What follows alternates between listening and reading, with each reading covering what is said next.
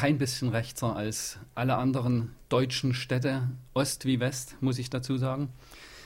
Riesa hat sehr viel linkes Potenzial und auch sehr viel bürgerliches Potenzial, wenn ich das mal so bezeichnen darf. Sehr viele Kritiker der rechten Seite. Und ich würde Riesa überhaupt nicht in eine dieser Ecken schieben wollen.